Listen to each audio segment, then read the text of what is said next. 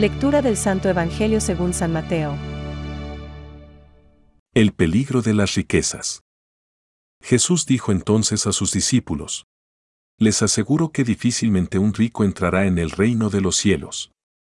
Sí, les repito, es más fácil que un camello pase por el ojo de una aguja que un rico entre en el reino de los cielos. Los discípulos quedaron muy sorprendidos al oír esto y dijeron, Entonces, ¿quién podrá salvarse? Jesús, fijando en ellos su mirada, les dijo, Para los hombres esto es imposible, pero para Dios todo es posible. Pedro, tomando la palabra, dijo, Tú sabes que nosotros lo hemos dejado todo y te hemos seguido. ¿Qué nos tocará a nosotros?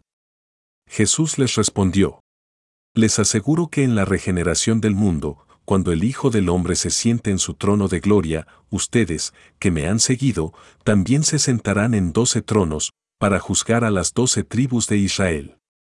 Y el que a causa de mi nombre deje casa, hermanos o hermanas, padre, madre, hijos o campos, recibirá cien veces más y obtendrá como herencia la vida eterna. Muchos de los primeros serán los últimos, y muchos de los últimos serán los primeros. Es palabra de Dios. Te alabamos, Señor. Reflexión. Un rico difícilmente entrará en el reino de los cielos. Entonces, ¿quién se podrá salvar? Hoy contemplamos la reacción que suscitó entre los oyentes el diálogo del joven rico con Jesús. ¿Quién se podrá salvar? Las palabras del Señor dirigidas al joven rico son manifiestamente duras, pretenden sorprender, despertar nuestras somnolencias. No se trata de palabras aisladas, accidentales en el Evangelio. Veinte veces repite este tipo de mensaje. Lo debemos recordar. Jesús advierte contra los obstáculos que suponen las riquezas para entrar en la vida. Y, sin embargo, Jesús amó y llamó a hombres ricos sin exigirles que abandonaran sus responsabilidades. La riqueza en sí misma no es mala, sino su origen si fue injustamente adquirida, o su destino si se utiliza egoístamente sin tener en cuenta a los más desfavorecidos. Si cierra el corazón a los verdaderos valores espirituales, donde no hay necesidad de Dios. ¿Quién se podrá salvar?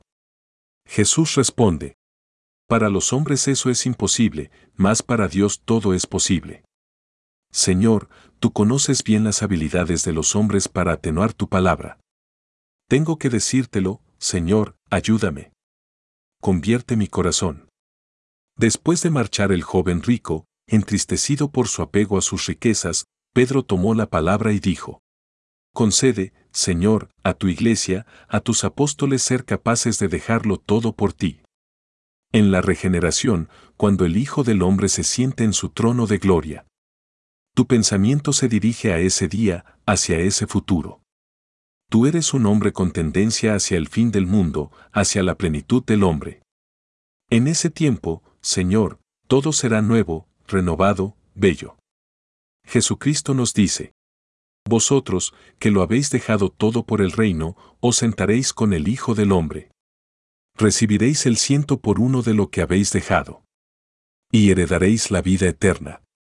El futuro que tú prometes a los tuyos, a los que te han seguido renunciando a todos los obstáculos, es un futuro feliz, es la abundancia de la vida, es la plenitud divina. Gracias, Señor. Condúceme hasta ese día. Pensamientos para el Evangelio de hoy. Es más fácil que el sol no luzca ni caliente que un cristiano deje de dar luz. No inflijas una ofensa a Dios. Si ordenamos bien nuestra conducta, todo lo demás seguirá como consecuencia natural. San Juan Crisóstomo. La vocación cristiana es sobre todo una llamada de amor que atrae y que se refiere a algo más allá de uno mismo, hacia su liberación en la entrega de sí. Benedicto XVI. la Iglesia ruega para que nadie se pierda. Jamás permitas, Señor, que me separe de ti.